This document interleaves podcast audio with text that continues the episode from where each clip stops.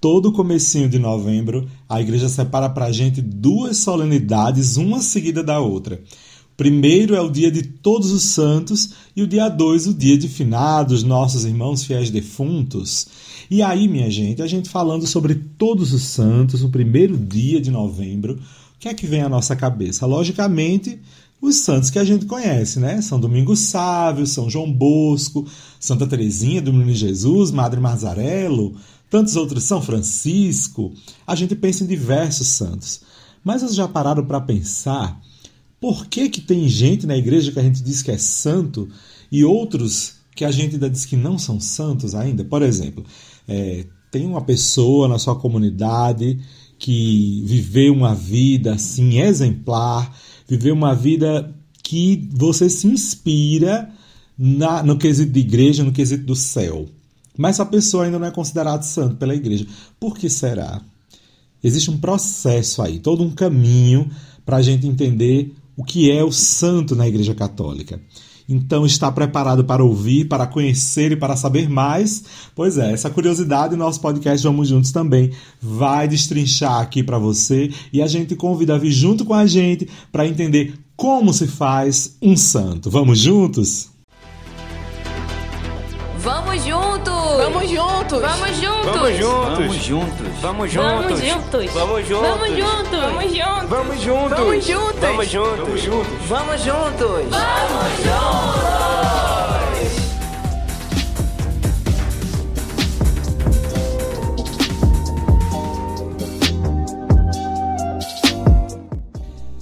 E sejam todos bem-vindos e bem-vindas a mais essa edição do podcast Vamos Juntos, edição de número 81. Minha gente, estamos chegando longe, hein? Quem diria? Só Deus é capaz de dizer.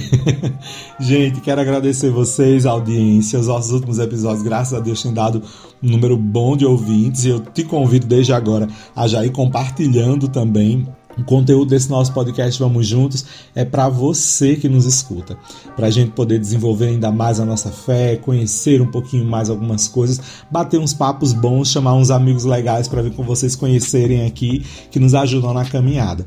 Hoje não tem entrevista, né? Já tava começando a virar modinha isso, mas não tem entrevista hoje. Quem sabe nas próximas semanas, deixa abaixo por enquanto. Mas bom, vamos tratar do episódio de hoje e o tema é esse daí: como se faz um santo? Bem, gente, a Igreja Católica diz que todos são chamados à santidade. Tem um monte de música que fala sobre isso. Inclusive, um exemplo bem perto da nossa realidade salesiana, o próprio São Domingos Sábio, que chegou para Dom Bosco dizendo para ele que queria ser santo. Olha aí, todo mundo é chamado a viver a santidade. Só que existem algumas pessoas dentro do contexto da nossa fé, da nossa da história da nossa igreja, que são reconhecidos como santos a partir de um processo muito específico. Inclusive ele envolve ciência, envolve um monte de coisa, tudo isso por quê? Porque essa decisão, ela de proclamar uma pessoa santa para que toda a igreja conheça o seu exemplo de santidade, sua vida, enfim, é uma decisão do Papa e faz parte, portanto, da regra da infalibilidade papal.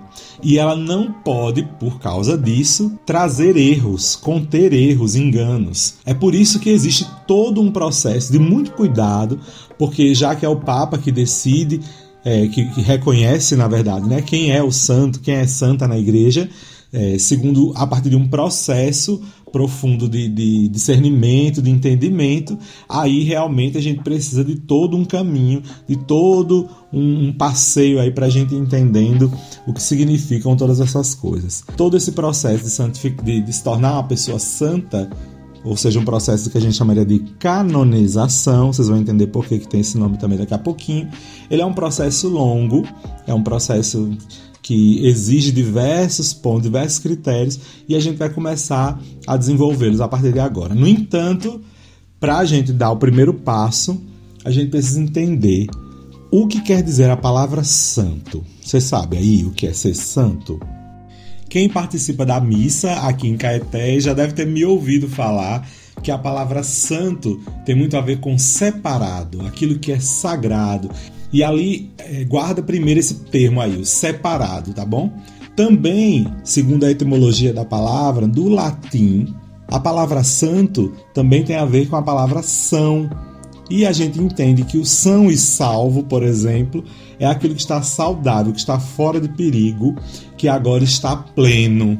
Então, o santo, a santa, o são, né, é aquela pessoa que foi separada para a plenitude. Ok.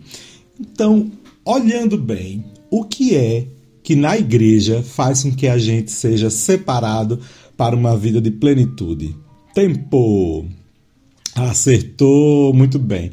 Se você disse batismo, sacramento do batismo, é isto aí. Dentro da Igreja Católica, o santo começa quando ele é batizado. O processo da nossa canonização, o processo da nossa santificação dentro da igreja começa com o nosso batismo. No entanto, folheando aqui o nosso grande documento aqui, o Catecismo da Igreja Católica, nós chegamos a um número interessante que fala um pouquinho sobre santidade. Quando eu estava lendo aqui, e dentro do índice, nos conceitos, eu li elementos de santificação fora da Igreja Católica. Mas como assim? No número 819, abra aí seu catecismo. Gente, eu já falei tanto de catecismo da Igreja Católica aqui nesse podcast que eu tenho certeza que você já comprou o seu, caso você não tenha. Tá? Então, olhando lá o número 819, o que você não tem, olha então na internet, tá? Também tem ele todinho em português no site do Vaticano, todo mundo já sabe disso, porque eu já falei aqui milhões de vezes. Número 819 está escrito assim: Além disso, muitos elementos de santificação e de verdade existem fora dos limites visíveis da Igreja Católica. A palavra escrita de Deus, a vida da graça, a fé, a esperança, a caridade, outros dons interiores do Espírito Santo e outros elementos visíveis. São esses os pontos aí que estão fora da visibilidade da igreja. Também o Espírito de Cristo serve-se dessas igrejas e comunidades eclesiais como meios de salvação, cuja força vem da plenitude de graça e de verdade que Cristo confiou à Igreja Católica. Todos os bens provêm de Cristo e levam a Ele, e chamam por eles mesmos para a unidade católica. O que é unidade católica? Unidade universal. E a gente já sabe que a Igreja de Cristo subsiste dentro da Igreja Católica. Mas na Igreja Católica existem limites visíveis e os limites invisíveis, ou seja, existem pontos, elementos importantes que estão fora do que a gente vê dentro do limite da Igreja, mas que também a Igreja faz parte dele. Não necessariamente eu estou dentro da Igreja Católica, mas eu posso viver alguns outros dons interiores do Espírito, eu também tenho fé fora da Igreja Católica, também tenho esperança, posso viver com esperança né, de salvação, esperança de santidade, esperança do encontro com Deus. Tem, enfim, diversos outros caminhos dentro e fora da igreja para a gente alcançar a santidade, viver uma vida de santidade, viver uma vida separada do pecado em busca de viver a vida de, da graça de Deus, dentro da consciência da graça de Deus. É esse caminho que a gente vai fazendo durante nossa vida para chegar aí o processo nosso de, de vivência de santidade. Viver uma vida de santidade, minha gente, quer dizer viver junto com Deus, vivendo pautado naqueles principais valores transmitidos por Jesus Cristo no Evangelho. E aí, viver dentro desse caminho vai fazer com que a gente viva, logicamente, numa vida de comunidade. A gente não aprende a ser santo sozinho. Olhando para a história do Domingo Sábio, a gente viu que Dom Bosco foi fundamental para ele viver uma vida de santidade verdadeiramente adaptada para a realidade dele de adolescente, para o contexto dele italiano naquela época. E hoje a gente também é chamado e é influenciado por diversos outros santos que podem nos dar toques, caminhos interessantes para viver essa, essa vida de santidade. Depois que a gente viveu nosso tempo de vida aqui neste corpo, nesta forma, a gente vai para a eternidade mas os nossos irmãos que estão ao nosso lado, fazendo comunidade com a gente, que ficaram, eles vão ser os que vão levar adiante o nosso exemplo de santidade. que você viveu nessa vida vai permanecer aí como um testemunho. E é a partir daí que começa o nosso processo de canonização. O santo deve ser um modelo. É assim que a nossa Igreja Católica olha para todos os santos, como modelos a seguir. Foi assim desde os apóstolos, desde Nossa Senhora, as primeiras testemunhas de Cristo. Também foi assim com os mártires, dos primeiros séculos e dos atuais também. Os beatos e os santos são modelos de uma vida exemplar, de uma vida cheia de virtudes, de uma vida vivida em plenitude. Por isso, eles são como uma gota de água no oceano da graça de Deus. Então, pode ressuscitar a pergunta: como se faz um santo? Bom, quem faz um santo é Deus e não a congregação para a casa dos santos, que é um grupo especializado na igreja, que muitas vezes é acusada de fabricar santos. É por isso que o povo de Deus é o primeiro a identificar os santos. É assim desde o começo da igreja, minha gente. São exatamente elas, as comunidades eclesiais, essa aí a sua onde você mora, as primeiras a reconhecer que determinada pessoa teve uma vida exemplar e a nomeá-la como alguém de referência, uma referência que deve ser seguida, um exemplo que deve ser imitado, cuja história deve ser contada. Ou então, no caso dos mártires, são aqueles e aquelas reconhecidos e lembrados porque morreram dando testemunho cristão, não negando sua fé até a morte, ou seja, até o martírio. Desde os primeiros tempos, que o culto dos santos faz parte da identidade da Igreja Católica. Isso acontece nesse mesmo movimento, né? Quando a gente utiliza desses homens e dessas mulheres como setas para chegarmos de determinado jeito a Deus. No entanto, segundo minhas pesquisas aqui, Peter Stewell, que foi diretor da Faculdade de Teologia da Universidade Católica de Portugal, em Lisboa, lembra pra gente que a devoção dos santos nasceu em Roma, depois da morte dos apóstolos Pedro e Paulo. E ele diz assim: a devoção nasce em torno do lugar onde eles foram mortos. É nesses locais que são construídos os primeiros santuários, as primeiras igrejas.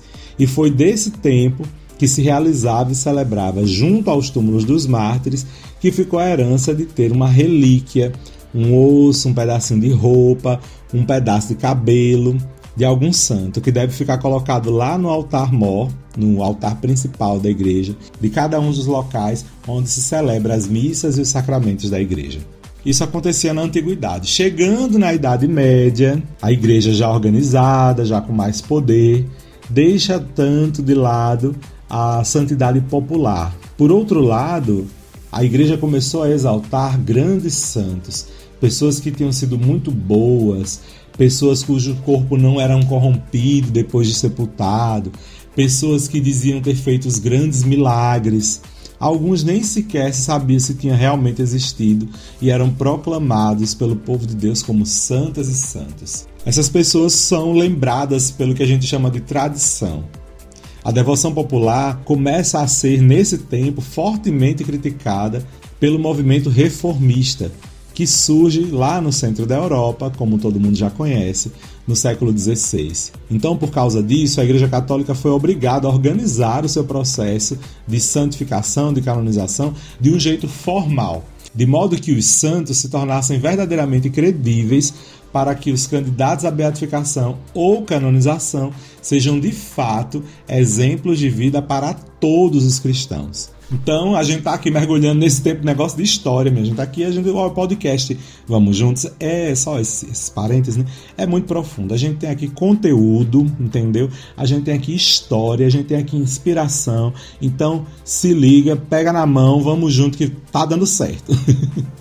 E aí, por causa dos apelos da reforma, chega no ano de 1588 e encontra com o Papa Sisto V a criação da Sagrada Congregação dos Ritos. E aí o Papa Sisto V atribui a essa congregação a tarefa de regular o exercício do culto divino e de estudar a causa dos santos. Está lá naquele site do Vaticano na internet, tá? Não estou tirando nada da minha cabeça não, pelo amor de Deus, a referência é lá. Dando um saltinho no século XX, em maio de 1969, o Papa Paulo VI querido Paulo VI, grande santo da nossa igreja, dividiu a congregação dos ritos em duas, uma para o culto divino e a outra para a causa dos santos. Essa última foi organizada em três departamentos: judicial, promotor-geral da fé e histórico-jurídico. É então que São João Paulo II, em 1983, quatro anos antes de eu vir ao mundo nascer, ele introduziu a reforma profunda no procedimento da causa de canonização e acaba reestruturando a congregação, criando um colégio, um grupo de relatores que se encarregava de preparar esses processos. Então, em 1988, eu estava com alguns mesezinhos de vida o mesmo São João Paulo II muda o nome desse órgão para a Congregação da Causa dos Santos. Então aí a gente já já estamos aí dando esses passos. Sabe como é que a igreja faz um santo? Primeiro você precisa conhecer a história de como é que esse negócio surgiu, né, minha gente? Se liga que depois desse processo histórico todo, a gente vai entender como é que a Congregação para a Causa dos Santos organiza o processo de canonização. Qualquer processo de canonização, de tornar a pessoa santo, só pode começar depois da morte da pessoa em causa. Então, antes de a gente dar um passo aqui, vamos só voltar para o termo canonização. Por que, que tem esse nome canonização?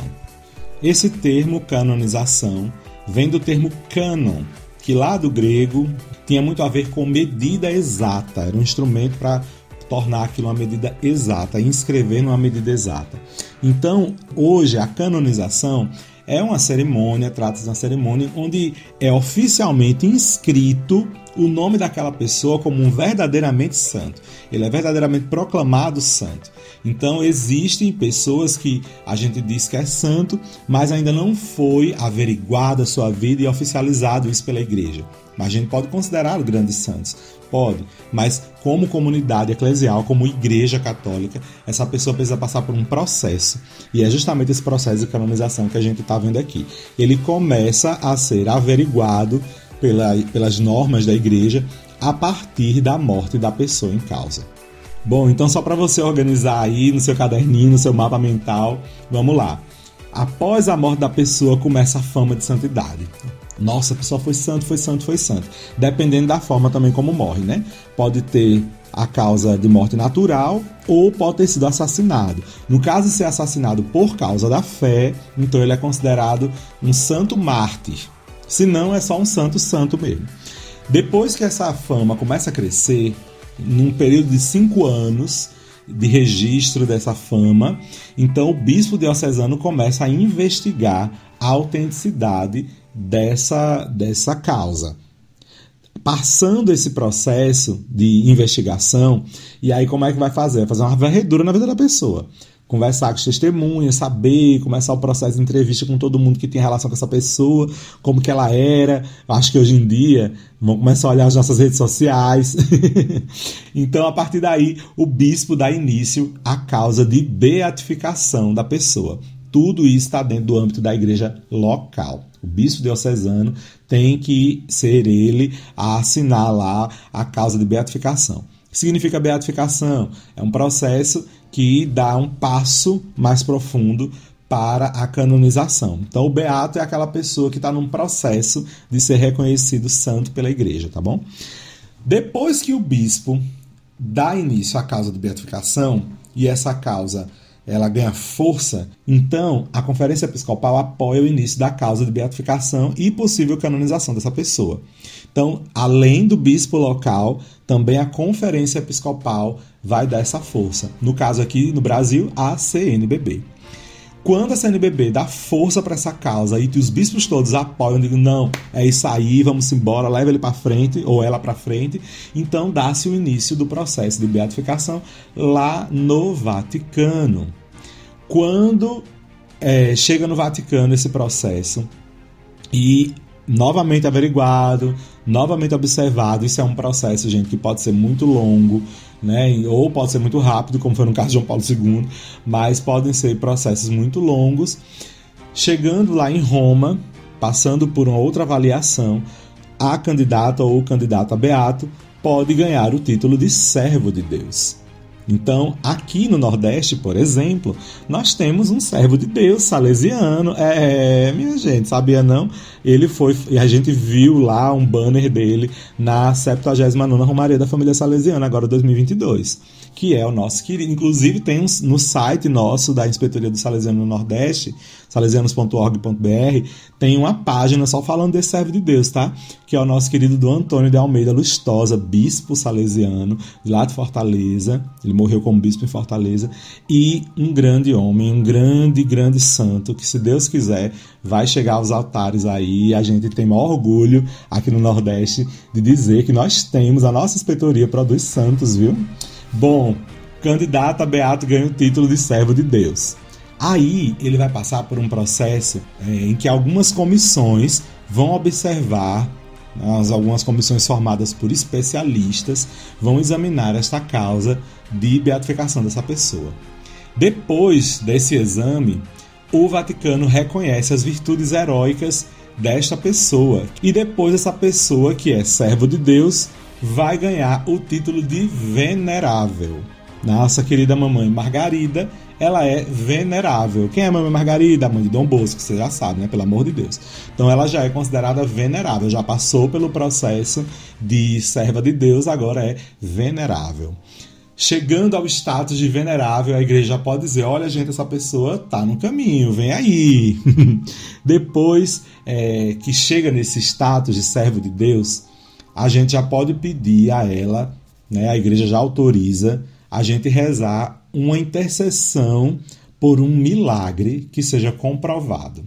Então, quando o servo de Deus, a serva de Deus se torna venerável, então aí a gente já pode começar a fazer as novenas e pedir intercessão dessa pessoa por um milagre.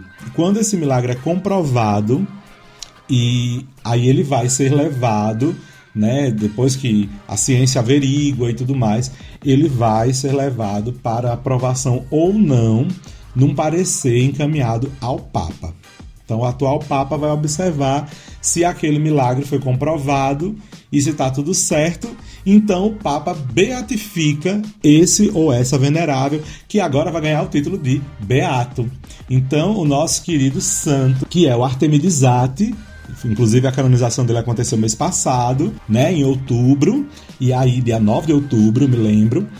E aí é, antes ele era beato, né? Inclusive a gente tem outros beatos na família salesiana. A própria Laura Vicunha, que é uma jovem, ela é beata. Então, depois essa pessoa é reconhecida pelo Papa, né, ele beatifica essa pessoa. E agora, minha gente, é só três passos para a canonização. A gente então, depois que a pessoa é considerada beato, depois que o venerável ganha o título de beato, a igreja agora vai pedir uma intercessão por mais um segundo milagre. Depois que esse segundo milagre é comprovado pela ciência, o Papa novamente dá um parecer e vai agora canonizar este beato. Agora essa pessoa que era candidato a santo, de fato vai ser proclamado vai ganhar o título de santo na Igreja Católica. Então, recapitulando, qual é o processo? O fiel morre com fama de santidade, como santo ou santo mártir. Depois o bispo e a igreja local vão fazer uma investigação e aí sobre sua vida e aí dá início à causa de beatificação dessa pessoa. A conferência episcopal vai apoiar este, este início de causa. O processo é levado ao Vaticano com tudo aprovado, ele ganha o título de servo de Deus. Depois de fama de santidade, servo de Deus. Depois passa por algumas comissões especialistas, vão reconhecer então as virtudes heróicas dessa pessoa, e aí ele vai de servo de Deus, ele vai ganhar o título de venerável. Agora a igreja vai rezar a Deus para que seja comprovado um milagre, um primeiro milagre. Depois que esse primeiro milagre é reconhecido também pelo Papa, então ele aprova a pessoa de servo de Deus para venerável, de venerável para beato. Depois que chega ao status de beato, a igreja agora vai rezar a Deus por um segundo milagre comprovado. Depois que esse segundo milagre é comprovado, o Papa vai canonizar este beato, esta beata. Viu aí que é um processo bem, bem longo, mas tudo isso por quê? Para dar mais validade, gente, para dar mais comprovação, para que não seja santo somente quem alguma pessoa gosta ou outro goste. deve ser baseado principalmente na vida pautada no Evangelho. Então a igreja tinha um costume, como vocês viram, que a gente viu essa parte mais histórica, já desde sempre de valorizar os grandes testemunhos, né? Que foram inspirados por Jesus. Então, o grande santo da igreja, o santo oficial, principal da nossa igreja é Jesus. Ele é o santo dos santos, ele é o modelo de todos os santos. E todos nós somos chamados a viver uma vida é, parecida com a de Jesus, pautada a partir dos valores de Cristo. Então, as opções que Cristo teve são as minhas opções a partir de agora. E isso eu ganho força graças à, à, bênção e à graça de Deus que os sacramentos me dão. Ou a partir de outros elementos também, como a gente leu aqui no segundo o Catecismo da Igreja Católica. Então, esses processos todos nos levam à santidade. Aqui na nossa família salesiana nós temos diversos, diversos santos e santas que são grandes exemplos para a gente seguir. Se você quiser dar uma olhadinha melhor sobre todos esses santos, basta você dar um, uma pesquisada aí na internet, para não dizer o nome da empresa, e procura aí Santos Salesianos. Você vai encontrar a lista enorme. No nosso site sdb.org que é o site mundial da congregação. Você coloca lá na língua em português e você vai encontrar aí a lista de toda a turma que está num processo, num caminho para ser santo. Vai que você se identifica com algum deles. Então a gente já desde agora te faz esse convite para dar essa analisada, dar essa observada. E olha, gente, são grandes exemplos que eu acho que vale muito a pena a gente conhecer. Eu sou fanzaço de Domingos Sávio, acho que ele é um menino assim incrível. É, o que aconteceu na vida dele é um caminho assim de ressignificação, de readequação, de, de grande humildade, de seguir alguém, de obedecer, sabe? E eu acho que foi um caminho muito bonito. A própria história do meu querido Dom Bosco, em primeiro lugar, é uma história muito belíssima, mas desde a minha infância eu tinha Santa Rita como um grande modelo de santidade e até hoje, graças a Deus, eu tenho. Santa Rita é a padroeira da minha paróquia, né? Então aí eu cresci envolto na fama dessa mulher, da história de vida dessa mulher. Inclusive minha irmã mais nova, a Hélida, quando ela era criança, eu tinha um livrinho, eu acho que ainda até hoje tá lá por casa, casa manhã, tem um livro que eu eu comprei, eu, criança, adolescente, eu comprei, juntei dinheiro e comprei um livro sobre Santa Rita de Cássia. E aí minha irmã, quando ia dormir, ela queria que eu lesse uma historinha para ela, eu ia pegar e lia a história de Santa Rita de Cássia. Minha avó também tinha um, minha avó que morreu, minha avó Chiquinha, ela tinha um livro contando a história de vários santos. E aí quando ela morreu, é, eu peguei esse livro, né? Eu ganhei esse livro e eu adorava ler sabe? Era um livro que cada tipo cada uma página era um santo. E eu adorava conhecer a história desses santos. Isso para mim foi sendo o mesmo exemplo de vida, tá? E claro, eu não sou o santo dos santos, mas como eu também costumo dizer na missa, ninguém vai para o céu sendo o diabo, né? Então, se você na sua história de vida se inspirar pelos santos e alguém vier dizer assim para você, ah, só quer ser santo, observe e realmente queira mesmo, queira mesmo ser santo. Porque, minha gente, para ir para o céu, para viver junto de Cristo, não tem que ser o diabo, né? Tem que ser santo. Então procure esse caminho de santidade, vale a pena. Aqui na congregação, na espiritualidade salesiana, Dom Bosco nos ensina que santidade consiste em estar sempre alegres. Mas para Domingo Sávio ele deu dois toques que eu vou dar para vocês aqui também esses toques para a gente ir entendendo um pouquinho sobre o que é santidade na perspectiva de Dom Bosco. Primeiro, fazer bem todos os seus deveres. Segundo, estar sempre alegres. Então, como assim? Se eu fizer sempre bem os meus deveres, eu com certeza vou viver uma vida muito correta. Veja, como criança, quais são os nossos deveres? Como adolescente, quais são os nossos deveres? Fazendo parte de uma família, como filho, como pai, como irmão, como mãe, como tia, quais são os seus deveres? Então, se você busca viver bem como estudante, como é que eu devo me portar? Então, a partir dessa de cumprir bem as tarefas, de cumprir bem com amor os deveres, como cristão, por exemplo, como eu devo me portar como cristão? Entende? Como um cidadão, eu tenho um, dever a cumprir, eu tenho um discurso a viver, a realizar uma história de vida a fazer. Então, esse dever ele é processo, ele é caminho também de santidade. Agora, também não adianta eu rezar meu terço, eu cumprir os meus deveres como cristão e como cidadão e não ter alegria de viver. E a grande alegria que a gente tem dentro da congregação, dentro da perspectiva salesiana, dentro da nossa espiritualidade, e aí juventude salesiana, a JS sabe muito bem disso, a felicidade, a alegria salesiana vem justamente de reconhecer-se filho de Deus, filho amado por Deus. Deus me ama, viveu, morreu e ressuscitou por mim. Criou tudo, me criou, então, e ele me olha com carinho. O grande, o maior ser que já existiu em toda a história, o mais poderoso, o boníssimo, o todo-poderoso, todo bondoso e amoroso, olha para mim, gosta de mim, me ama, entregou tudo por mim. Então, como é que eu vou ficar triste? Então, e tem mais um toque, né? Vocês sabem, o diabo tem medo de gente feliz, né? Então, quem é feliz genuinamente, o diabo ó, foge de perto. Então, minha gente, o caminho de santidade está aberto. Vou deixar vocês com a frase São Domingo Sábio que diz assim: Se não alcançar a santidade, nada terei feito neste mundo. E aí, topa viver essa vida de santidade? Então, para você continuar vivendo conosco essa história linda que sua vida é como um presente de Deus, rumo à santidade, eu te convido. Vamos juntos.